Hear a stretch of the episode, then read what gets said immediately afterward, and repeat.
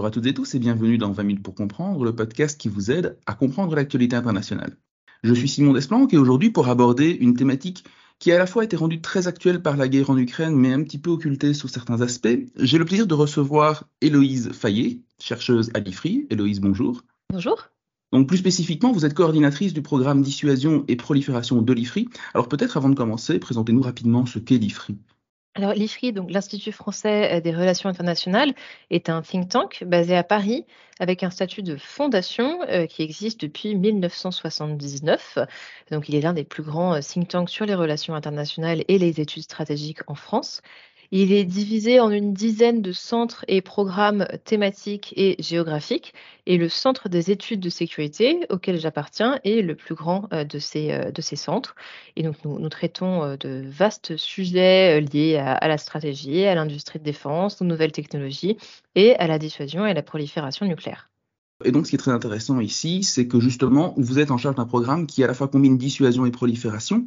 Et la raison pour laquelle d'ailleurs nous vous avons invité euh, dans le cadre de ce podcast, c'est que vous venez de publier un article dans un hors-série de DSI, DSI que nos auditeurs, nos auditrices connaissent bien, puisque nous avons eu la chance et le plaisir de, de rencontrer Joseph Enrotin spécifiquement dédié justement à la question de la prolifération et à la question de la prolifération dans le contexte de l'invasion à grande échelle de l'Ukraine. Je rechine toujours à dire guerre en Ukraine, puisqu'en réalité la guerre ne commence pas en 2022, elle se poursuit. Mais bref, ceci est une petite précision sémantique pour les, pour les auditeurs qui se poseraient d'ailleurs la question de pourquoi ces circonvolutions. Alors, plus spécifiquement, donc, dissuasion, prolifération, peut-être dans un premier temps, poser les bases. Qu'est-ce que la dissuasion déjà? Ça veut dire quoi? Au sens du dictionnaire, euh, donc vous pouvez prendre le Larousse, euh, la dissuasion, c'est faire renoncer quelqu'un à son intention de faire quelque chose et de l'en détourner. Alors, ça peut s'appliquer évidemment dans les relations internationales pour empêcher votre adversaire euh, d'agir contre vous, par exemple. Et ce concept de dissuasion a pris un sens très particulier euh, lors des premières réflexions sur l'arme nucléaire. Donc, en fait, dès l'utilisation de la première arme nucléaire, de la première bombe atomique euh, en août 1945 sur Hiroshima et Nagasaki, dans les années qui ont suivi, on a vu l'émergence de réflexions sur l'emploi ou le non-emploi euh, de l'arme nucléaire, euh, tout simplement parce que si vous affrontez un État qui détient l'arme nucléaire, les conséquences euh, d'un emploi de l'arme sont évidemment dramatiques et sont beaucoup plus fortes que l'emploi d'une arme, conventionnelle, même une bombe de grande ampleur. Et c'est pour ça notamment que Bertrand Brody, l'un des premiers théoriciens de la dissuasion nucléaire, parlait d'armes absolues et donc, c'est à la naissance euh, de, l'arme nucléaire qu'est apparue donc la dissuasion nucléaire. Et donc, dans ce cas très spécifique, la dissuasion nucléaire, c'est effectivement empêcher votre adversaire de vous attaquer en, lui, en le persuadant que s'il vous attaque, alors les représailles qu'il subira seront égales, voire supérieures aux dégâts qu'il vous aura causés. Donc en fait, c'est une sorte d'équilibre. Alors on parlait beaucoup d'équilibre de la terreur pendant la guerre froide. On en est un petit peu sorti euh, de nos jours, mais c'est toujours ce principe que grâce aux armes euh, nucléaires, entre guillemets, euh, vous pouvez vous prémunir de toute attaque car vous pouvez riposter à l'aide d'armes nucléaires. Évidemment, ça pose problème lorsqu'un pays qui détient des armes nucléaires engage une guerre d'agression contre un État qui n'en a pas, et c'est notamment le cas de la, guerre en Ukraine aujourd'hui. Ce que vous venez de dire est très intéressant, puisqu'en fait, on voit que la dissuasion, quelque part, c'est l'une des trois composantes clés de la puissance. On dit souvent la puissance, c'est faire, faire faire, la contrainte, ou empêcher de faire. D'emblée, et vous le précisez bien, la dissuasion, elle prend un tour nouveau en 1945 avec l'avènement de la bombe nucléaire, et les doctrines vont se développer. On va peut-être d'ailleurs revenir sur les doctrines d'emploi à grands traits des, des deux super grandes de la puissance et revenir, puisque vous êtes française, donc sur le cas français en particulier, la dissuasion de ces autres grandes puissances. On, connaît la destruction mutuelle assurée, puis la riposte graduée, etc. Parce que c'est ce qu'on voit dans les livres d'histoire sur la guerre froide, mais le cas français est intéressant et peut peut-être être encore plus intéressant à l'heure où on parle justement de prolifération. Mais donc justement, euh, prolifération, qu'est-ce que c'est? Alors, la prolifération nucléaire, euh, c'est tout simplement le fait que des États qui n'ont pas l'arme nucléaire s'en dotent. Alors, même on distingue deux types en fait précis de, de prolifération nucléaire la prolifération verticale et la prolifération horizontale. Généralement, quand on parle de prolifération, on pense plutôt à la prolifération horizontale, c'est-à-dire quand des États qui n'ont pas euh, l'arme nucléaire euh, l'acquièrent. Donc ça a été évidemment le cas de la France euh, dans, les années, mmh. dans les années 50, et puis ensuite donc de, de, la Chine, de l'Inde, du Pakistan, d'Israël et de la Corée du Nord donc, sachant qu'évidemment, avant, il y avait les États-Unis et, euh, l'URSS. Donc là, c'est vraiment de la prolifération horizontale quand l'arme nucléaire se répand en quelque sorte, euh, que ce soit par des recherches euh, internes ou que ce soit par une aide fournie par un pays à un autre. Oui, la filière Cannes, donc la filière pakistanaise. Effectivement, la filière, la filière avec Cannes. Vous avez aussi quand les États-Unis ont aidé le Royaume-Uni à se doter de l'arme nucléaire, pareil dans les années 50. Et puis, vous avez la prolifération verticale qui, elle, concerne l'augmentation de la taille des arsenaux des pays qui sont déjà dotés euh, de l'arme nucléaire. Euh, mais la prolifération au sens du traité de non-prolifération nucléaire, donc qui régule cette prolifération mais qui l'interdit euh, même pour la majorité des pays, et on pourra, on pourra y revenir, on parle bien de prolifération horizontale. Et donc, oui, vous le dites bien, on y reviendra, mais donc dans le traité de non-prolifération, il n'y a pas de clause relative à la prolifération dite verticale. C'est-à-dire, les États qui possèdent déjà l'arme nucléaire peuvent tout à fait développer des arsenaux comme ils l'entendent. Au niveau du TNP, il y a quand même un encouragement au désarmement pour ce qu'on appelle les États dotés de l'arme nucléaire au sens du TNP, c'est-à-dire les EDAN. Donc, euh, dans l'ordre d'acquisition, euh, les États-Unis, l'URSS, euh, le Royaume-Uni, la France et la Chine. Donc ça, ce sont les cinq États dotés de l'arme nucléaire au sens du TNP, c'est-à-dire qu'ils ont conduit des essais nucléaires explosifs avant le 1er janvier 1967. C'est très précis. Et donc, en fait, le traité de non-prolifération nucléaire, euh, qui, euh, qui a été ouvert à la ratification en 1970, il distingue en fait trois types d'États donc, ces États dotés de l'arme nucléaire, les EDAN. Et puis ensuite, vous avez les États non dotés de l'arme nucléaire, donc les ENDAN. Et là, ce sont les États signataires du traité de non-prolifération nucléaire, donc qui n'ont pas euh, l'arme nucléaire et qui s'engagent à ne pas vouloir la développer en échange euh, d'une aide euh, pour développer le, nucléaire civil. Et puis enfin, vous avez une troisième catégorie d'États ce sont les États qui possèdent l'arme nucléaire, mais qui ne sont pas signataires du traité de non-prolifération nucléaire. Et donc là, vous avez l'Inde, euh, le Pakistan et euh, Israël. La Corée du Nord étant un cas particulier, car elle était signataire du TNP, et puis elle s'en est retirée euh, en 2003 avant de conduire ses premiers essais nucléaires, mais ce retrait est très discuté dans la communauté internationale. Et pourquoi est-ce qu'il est discuté justement? Est-ce que concrètement, qu'est-ce qu'il a? Est-ce que on parle beaucoup donc du cas iranien et on va d'ailleurs y revenir euh, dans, le cas d'un prochain épisode, je pense. Mais justement, en quoi est-ce que on, dit souvent que le, retrait iranien pourrait marquer la fin du TNP, mais pourquoi est-ce que le retrait de la Corée du Nord n'a pas eu une conséquence similaire? Tout d'abord, je pense que la Corée du Nord ne posait peut-être pas les mêmes problèmes euh, de sécurité qu'un Iran nucléaire. Alors, euh, on en reparlera évidemment, mais je tiens à préciser que pour l'instant, l'Iran ne semble pas vouloir acquérir euh, l'arme nucléaire, alors que la Corée du Nord voilà, a toujours eu une posture très ouverte d'acquisition de l'arme nucléaire, mais dans une dans une situation géographique qui était peut-être un peu moins un peu moins inquiétante, évidemment, sauf pour la Corée du Sud et, euh, et le Japon. Et euh, surtout, en fait, euh, le droit de retrait du TNP disons, s'intègre dans des dispositions très restreintes, notamment si l'État considère que ses propres intérêts de sécurité sont mis en danger euh, par, le, par le TNP et dans la communauté internationale, on considère que euh, les, ce, droit de retrait en fait exercé par la Corée du Nord n'était peut-être pas valide et donc en fait les sanctions qui continuent à s'appliquer sur la mmh Corée du Nord s'inscrivent notamment dans le, dans le TNP. Alors que, comme je le disais, voilà, Inde, euh, Inde, Pakistan et Israël ne sont pas signataires du TNP et donc à, à ce titre ont entre guillemets le droit de développer leur arsenal nucléaire. Alors justement, on parle de développement de l'arsenal nucléaire. Revenons donc sur la question des doctrines d'emploi. C'est-à-dire que on sent intuitivement qu'entre les États-Unis, alors je n'ai pas en tête le chiffre, le nombre d'ogives qu'ont actuellement les États-Unis et la Russie, qui sont donc, vous l'avez rappelé, les deux grands et surtout les principaux possesseurs en termes d'armes nucléaires, euh, mais on sent intuitivement que les stocks des États-Unis ne sont en aucun cas comparables à ceux, disons, de, de la Corée du Nord ou à ceux de la France. Du coup, quand on est un petit, comment est-ce qu'on envisage l'emploi de cette arme? Alors, vous avez au sens large euh, deux grands types de doctrines, celle d'emploi en premier et celle de non-emploi en premier.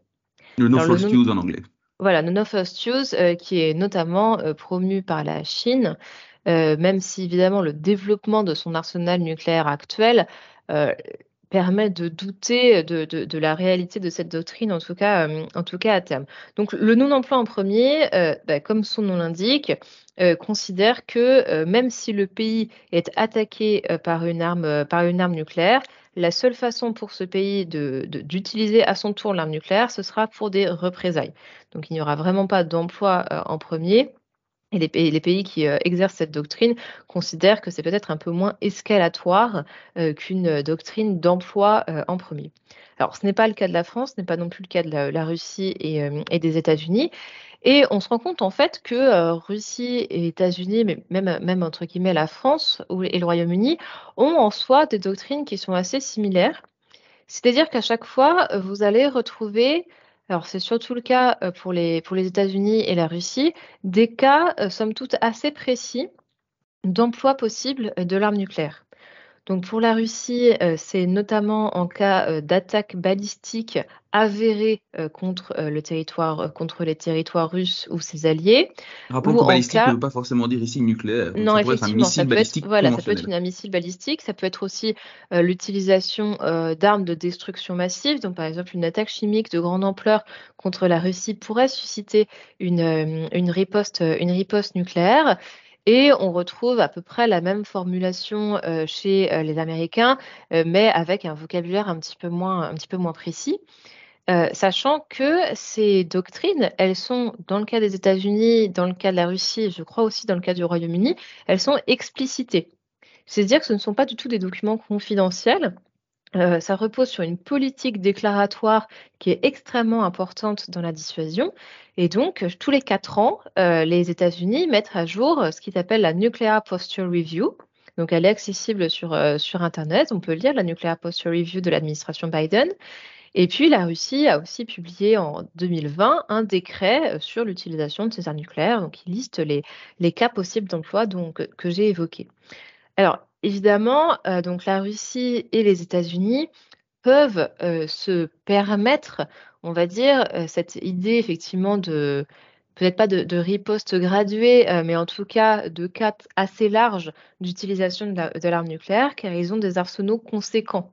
la, Russie et les États-Unis ont chacun environ 1500 têtes stratégiques euh, c'est-à-dire euh, des missiles balistiques soit tirés du sol, soit euh, d'un sous-marin qui peuvent atteindre des distances phénoménales, jusqu'à 10 000 km de portée pour, pour certains.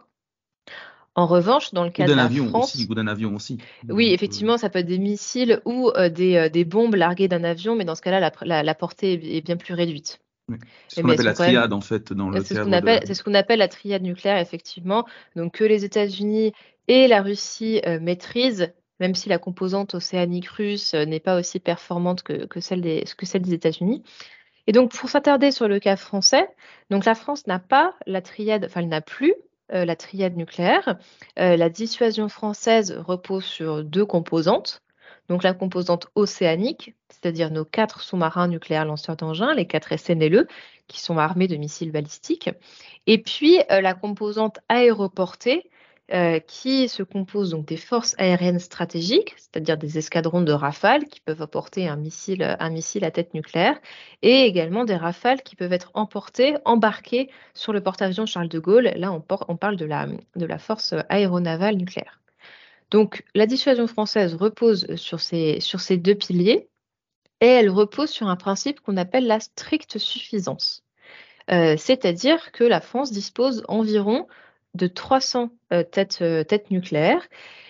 Et tout simplement, il n'y a pas forcément les moyens euh, d'en avoir plus. Et surtout, tous les théoriciens de l'arme nucléaire en France, depuis que la France possède, possède l'arme nucléaire, considèrent que, vu l'envergure de la France, 300 têtes nucléaires, en tout cas un nombre restreint, sont suffisants pour défendre ce qu'on appelle les intérêts vitaux à l'appréciation du président de la République ou de la présidente Effectivement, comme il l'a voilà, comme il l'a rappelé, comme le président de la République l'a rappelé en novembre 2022. Euh, les intérêts vitaux ne sont pas une liste définie, mais restent à l'appréciation du président euh, de, la République. Et c'est en cas d'attaque euh, de ces intérêts vitaux que le président peut décider, par exemple, d'une attaque, d'une attaque nucléaire. Alors évidemment, on peut se douter qu'une attaque conventionnelle de très grande ampleur sur le territoire français pourrait être une attaque aux intérêts vitaux. Mais avec l'émergence de nouvelles technologies, des technologies de la communication, euh, les tensions qu'il y a aussi sur l'approvisionnement en énergie, par exemple, tout ça, euh, ça permet en fait d'avoir une sorte d'ambiguïté autour des intérêts vitaux. Et c'est notamment là-dessus que repose la dissuasion. C'est le fait de dire, certes, il y a certains intérêts vitaux, certaines lignes euh, qu'il ne faut pas franchir, mais on conserve une certaine ambiguïté autour de ces intérêts comme ça, votre adversaire ne peut pas frapper juste en dessous euh, de la ligne rouge, parce que ça, causerait quand même des dégâts conséquents, et l'adversaire préfère se restreindre totalement d'attaquer, il est en fait dissuadé de vous attaquer. D'accord. Et donc ici, on voit bien que le, ce principe de la juste suffisance paraît plus adapté dans le cas des petites puissances. Est-ce qu'on retrouve des doctrines analogues ou comparables dans d'autres États avec des arsenaux plus restreints? Alors non, à ma connaissance, euh, le concept de, stricte suffisance formulé comme cela est propre euh, à la France. Euh, cependant, on retrouve des, arsenaux plus restreints, bah, par exemple dans le cas, de l'Inde et, du Pakistan, qui eux en fait sont sur une vraiment une sorte de duopole régional. Alors, tout comme en fait la Russie et les États-Unis ont construit leurs arsenaux nucléaires principalement en réaction vis-à-vis de l'un de l'autre, on retrouve cette même dynamique en, Inde et au Pakistan avec vraiment une dimension beaucoup plus régionale d'un possible emploi euh, de l'arme de l'arme nucléaire. Même si les doctrines indiennes et pakistanaises ne sont pas aussi, on va dire, clairement formulées euh, que dans les pays qu'on appelle du P5, donc ce, ce, sont les cinq membres permanents du Conseil de sécurité des mmh Nations Unies et les cinq États dotés des armes nucléaires au sens du TNP, ça fait bien, le, hasard fait bien, fait bien les choses. Donc au sein du P5, on a une, vraie culture stratégique de formulation de la doctrine et même des échanges entre ces pays sur la doctrine afin d'être certain de ne pas commettre d'erreurs euh, mmh dans, les, dans les affrontements et dans les tensions, de ne pas provoquer d'escalade involontaire. Et ce dialogue, en fait, n'est pas du tout présent, euh, par exemple, entre l'Inde et le Pakistan, ce qui, en fait, euh, augmente le risque d'escalade. Alors j'aimerais maintenant revenir sur un concept un peu voisin euh, en termes de, dissuasion nucléaire, c'est ce qu'on pourrait appeler la dissuasion élargie. Alors l'un des secrets d'État les moins bien gardés en Belgique est qu'il y a donc des bombes B-61 basées à Kleine-Bruegel, c'est-à-dire donc des armes qui sont des armes américaines pouvant être transportées par des alliés de l'OTAN, en l'occurrence ici une F-16 belge, mais on retrouve ces bombes à, à Volkel aux Pays-Bas notamment, euh, quelle est la doctrine qui régit on, se doute bien que ça dépend de la dissuasion, disons, l'approbation de l'utilisation de ces armes dépend in fine du feu vert de Washington, mais dans ce contexte-ci, comment est-ce que l'emploi de ces armes est potentiellement envisagé? Alors, la, dissuasion élargie, c'est quelque chose qui est propre euh, aux, États-Unis et qui s'inscrit notamment dans le cadre de l'OTAN. Euh, même si on... Mais pas que, parce qu'effectivement, on retrouve en fait aussi une dynamique de dissuasion élargie euh, en Corée du Sud et au Japon. Il y a mhm. eu des armes stratégiques stockées euh, au, Japon, mais qui ont été, euh, qui ont été retirées. Et donc effectivement, c'est une, une, spécificité américaine qui s'inscrit en fait dans sa dissuasion nucléaire au sens large, où la, NPR, donc cette Nuclear Posture Review, euh, précise bien euh, que euh, l'arme nucléaire peut être utilisée pour défendre le territoire ou les intérêts d'un allié des États-Unis. Et ça, ça passe par la dissuasion élargie grâce évidemment ou à cause de des moyens conséquents que peuvent investir les États-Unis dans leur dissuasion nucléaire, ce qui leur permet, alors on n'utilise pas, enfin, l'expression parapluie nucléaire est extrêmement médiatique et en fait on, ne l'utilise pas dans les études stratégiques parce que hum, le parapluie n'est pas étanche, enfin le parapluie nucléaire n'est pas étanche, contrairement on l'espère à un, véritable, un véritable parapluie.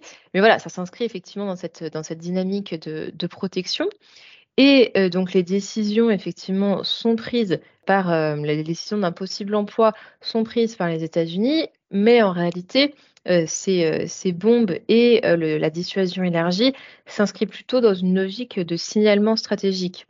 C'est-à-dire euh, que les États-Unis et par là la Belgique, mais aussi la Turquie, hein, qui accueille, qui accueille des armes nucléaires, vont pouvoir éventuellement se servir de ces avions par exemple, euh, pour euh, survoler certains territoires ou pour faire des patrouilles euh, dans le ciel européen. Alors, évidemment, sans emporter les bombes, parce qu'il y a des risques quand même d'incidents qui sont assez qui sont assez élevés. Et tout ça va pouvoir en fait renforcer les, les garanties de sécurité américaines et otaniennes. Oui, effectivement, rappelons que effectivement dans les années 60, 70, la crainte de ce qu'on avait appelé le découplage. Alors on pourrait dire, c'est vrai que l'expression parapluie renvoie à un côté à la fois étanche et automatique. Euh, dans les deux cas, ça ne l'est pas, puisque tout dépendra finalement de, l'occupant ou de l'occupante un jour peut-être de la Maison Blanche. Euh, mais ça pose une autre question, c'est facile d'un point de vue plus juridique. Est-ce que le fait que la Belgique, que les Pays-Bas, ou disons accueillent des bombes nucléaires américaines contrevient quelque part aux obligations du TNP alors, c'est effectivement un, narratif et une sorte de contestation euh, que l'on retrouve notamment euh, la, dans le gouvernement, au gouvernement chinois. Euh, les Chinois ont pu effectivement, s'indigner du fait qu'il y ait des armes nucléaires stockées dans des pays qui sont signataires du TNP. C'est aussi quelque chose qu'on a pu retrouver euh, dans les discours russes euh, au tout début de, l'invasion euh, de l'Ukraine. la Russie qui expliquait que, bon, bah, vu qu'il y a effectivement des armes nucléaires stockées en Belgique et que ça ne contrevient pas au TNP, rien n'empêche la Russie de stocker des armes nucléaires, par exemple en, Biélorussie, avec la modification de la constitution en Biélorussie qui a été décidée, décidée pour cela. Euh, en fait, le TNP ne, s'exprime pas clairement euh, sur, le, sujet, mais il empêche en tout cas un pays de, de se doter euh, de l'arme nucléaire pour ses propres intérêts et surtout pour son propre fonctionnement avec la maîtrise totale du cycle de fabrication de l'arme, ce qui n'est pas en fait le cas pour ce qu'on appelle les armes prépositionnées, même si évidemment ça pose toujours des questions par rapport au, par rapport au TNP, et ça pose aussi des questions par rapport au TIAN, donc le traité d'interdiction euh, des armes nucléaires, qui est un traité porté, en fait. voilà, qui est un traité porté par un mouvement abolitionniste euh, des armes euh, des armes nucléaires. Et donc, par exemple, dans le cadre de l'élargissement de la de l'OTAN envers la Suède et la Finlande, se pose la question d'un possible stockage d'armes nucléaires sur ces sur ces territoires. Or, la Suède, et sur, la Suède et la Finlande, mais surtout la Suède, ont une posture assez favorable euh, vis-à-vis euh, du Tian. Donc, en fait, dans ces pays, il va y avoir toute une réflexion à mener euh, sur l'accueil ou non d'armes nucléaires américaines, sachant qu'il y a des lois en fait qui ont été votées dans ces pays-là pour interdire le stockage d'armes nucléaires sur son territoire, mais que la situation en, Russie et leur intégration à l'OTAN peut-être pourrait faire évoluer cette posture. Ceci dit, il n'y a pas de caractère automatique entre l'adhésion à l'OTAN et le stockage d'armes dites prépositionnées. Absolument pas. Voilà, rappelons d'ailleurs qu'en 2000, euh, que ce n'est qu'à partir de 2014 que des troupes américaines vont effectivement être stationnées dans les pays de l'Est en réaction en fait à l'invasion de, de la Crimée et qu'il n'y a pas, à ma connaissance, d'armes nucléaires prépositionnées dans les États d'Europe de l'Est maintenant. Il y a des troupes conventionnelles, mais pas d'armes nucléaires, si. Euh, et, non, il n'y a pas pour l'instant d'armes nucléaires, même si la Pologne a signalé euh, son, intérêt, alors ce qui serait possiblement effectivement une manipulation un peu, euh, enfin une manœuvre un petit peu escalatoire. En revanche, il y a des systèmes de défense antimissiles dans les pays de l'Est, donc notamment en Pologne et en Roumanie, me semble-t-il. Mhm. Et, surtout, ce, mécanisme en fait de, partage, de stockage euh, d'armes, nucléaires et surtout de, réflexion autour de la dimension nucléaire de l'OTAN, elle se fait au sein d'une instance particulière de l'OTAN qui, est le, NATO, euh, le NATO Planning Group, euh, le, le, Nuclear Planning Group, et c'est là notamment que des exercices stratégiques peuvent être organisés, dont la France ne fait pas partie. Du coup, ça pose la question, puisque finalement on vient d'aborder le, cas polonais. Est-ce que la guerre en Ukraine change fondamentalement la donne, ou en tout cas, disons, l'invasion à grande échelle de l'Ukraine en 2022 en termes de dissuasion, ou pas du tout? Il y, a beaucoup de, réflexions actuellement euh, dans la communauté académique, scientifique, stratégique euh, sur effectivement les conséquences euh, de l'invasion de l'Ukraine par la Russie sur la dissuasion nucléaire. À mon sens, cette guerre ne montre pas d'échec de la dissuasion nucléaire. Elle peut montrer potentiellement un échec de, ce qu'on peut appeler la dissuasion conventionnelle, c'est-à-dire que la communauté internationale n'a pas réussi à empêcher la Russie euh, d'envahir l'Ukraine, mais elle a réussi tout de même à, circonscrire le conflit au territoire ukrainien. territoire ukrainien qui, rappelons-le, ne fait pas partie de l'OTAN ni de l'Union européenne et donc à ce sens n'est couvert par aucune garantie de sécurité de, bah, de, de, l'Union européenne ou, de l'OTAN. Mmh. Certes, dans le TNP, il y a ce qu'on appelle des garanties négatives de sécurité et normalement les États dotés de l'arme nucléaire s'engagent à ne pas attaquer euh, des, euh, des, États qui n'en sont pas dotés. Donc il y a eu effectivement des brèches euh, à ce à se, à se traiter euh, par, euh, par la Russie. Euh, mais à mon sens, la, la, guerre en Ukraine ne montre pas d'échec de la dissuasion nucléaire. Cependant, ce qu'elle va nous pousser à faire, c'est à repenser et à penser, même à penser de, plus, de manière plus approfondie ce qu'on appelle l'épaulement entre mmh les forces conventionnelles et les forces nucléaires afin qu'on ne puisse pas, alors ça c'est un terme très français, contourner par le bas la, dissuasion nucléaire et donc en fait commettre des actes d'agression sans jamais toucher ce qu'on a, parce qu'on, on parlait, donc les, intérêts vitaux, sans jamais provoquer d'escalade, nucléaire, mais tout de même en causant des dégâts considérables. Et ça, c'est déjà une démarche doctrinale qui a été engagée par les États-Unis et qui viennent de, publier leur, leur concept de, dissuasion intégrée, de, Integrated Deterrence. Et euh, c'est possiblement quelque chose que, la France, alors la France ne s'engagera, ne s'engagera pas sur la dissuasion intégrée, parce qu'en France, il y a des, voilà, une compartimentalisation très, étroite, très, très stricte entre euh, conventionnel et, nucléaire. Euh, mais à mon sens, la, guerre en Ukraine va nous pousser et doit nous pousser à repenser justement cet épaulement et ce, lien, cette, continuité entre forces conventionnelles et, et forces nucléaires. Donc, c'est-à-dire, qu'est-ce que vous entendez par cette continuité pour que les choses soient claires? Bah, tout simplement, en fait, comment euh, on gère en fait le possible trou euh, qu'il peut y avoir entre l'utilisation d'armes conventionnelles dans un contexte qu'on appelle maintenant de haute intensité, mmh et puis tout de suite le passage au nucléaire. Bon, on se rend bien compte que heureusement, il y a toute une gamme d'outils qui peuvent être employés euh, pour ne pas monter tout de suite aux extrêmes. C'est l'expression qu'on emploie dans ce, cas-là. Mais en France, c'est quelque chose qui reste assez peu euh, conceptualisé. On peut penser par exemple à l'intervention du cyber ou à des moyens effectivement, effectivement, c'est tout ce qu'on appelle, c'est tout ce qu'on appelle les actions hybrides ou les actions en zone grise. Et ça, c'est quelque chose dont la France commence un petit peu à se, à se saisir. Mais c'est important d'avoir en fait tout un panel d'options qui peuvent montrer la détermination de la France à protéger ses intérêts vitaux, voire à protéger euh, ceux de ses alliés sans tout de suite recourir au nucléaire, parce que, rappelons-le, une guerre nucléaire ne, peut, ne doit être menée et ne peut être gagnée. Et ça, c'est une déclaration qui a été à nouveau effectuée par les cinq pays, membres permanents du Conseil de, sécurité des Nations Unies début janvier 2022, ce qui est assez, ironique quand on pense à la suite. Mais on voit en tout cas que même la, même la Russie euh, ne souhaite pas avoir de guerre nucléaire et que toutes les déclarations qu'on a pu voir de Vladimir Poutine sont des déclarations et donc effectivement ce qu'on appelle du signalement stratégique. Oui, il y a une immense, disons, disons, il y a quelque chose d'éminemment déclaratoire dans la dissuasion nucléaire. Voilà, la dissuasion en fait elle repose sur deux, deux points. C'est d'un côté la politique déclaratoire et puis de l'autre côté les capacités. Et donc, par exemple, vous allez faire des, tirs de démonstration de vos missiles parce qu'il faut montrer en fait que vous avez les moyens de faire ce que vous avez annoncé dans votre politique déclaratoire. Potentiellement pouvoir faire. Très bien. Alors, vous dites qu'il n'y a donc pas d'échec de dissuasion, mais quelque part, est-ce qu'il n'y aurait pas, malgré tout, un risque d'échec du TNP parce que face, on, voit bien que l'Ukraine, l'histoire est connue, on l'a répété à plusieurs reprises, mais l'Ukraine avait des armes nucléaires héritées de l'ère soviétique, elle les a restituées moyennant euh, le, respect de ses frontières et de son intégrité territoriale, notamment par la Russie. Force est de constater que ça n'a pas vraiment marché.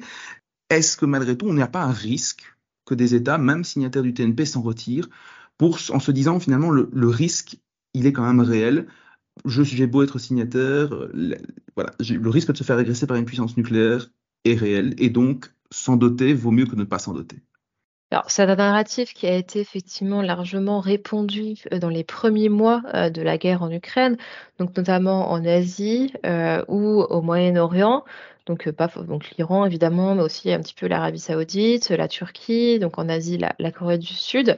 alors, pour moi, ça reste pour l'instant bah, du déclinatoire et ça reste surtout en fait un moyen pour ces pays de faire monter les enchères et euh, donc d'obtenir de la part principalement des États-Unis des garanties de sécurité supplémentaires. Parce qu'il ne faut pas oublier tout de même que développer une arme nucléaire, euh, c'est très long, c'est mmh compliqué, ça coûte de l'argent et que le tabou de la prolifération nucléaire reste très fort.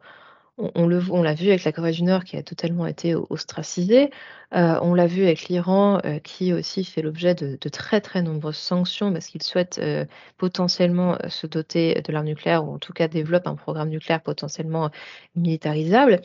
Donc à mon sens aujourd'hui, le risque c'est-à-dire que les bénéfices qu'un pays pourrait acquérir en développant une arme nucléaire restent bien inférieurs au coût de développer un tel programme.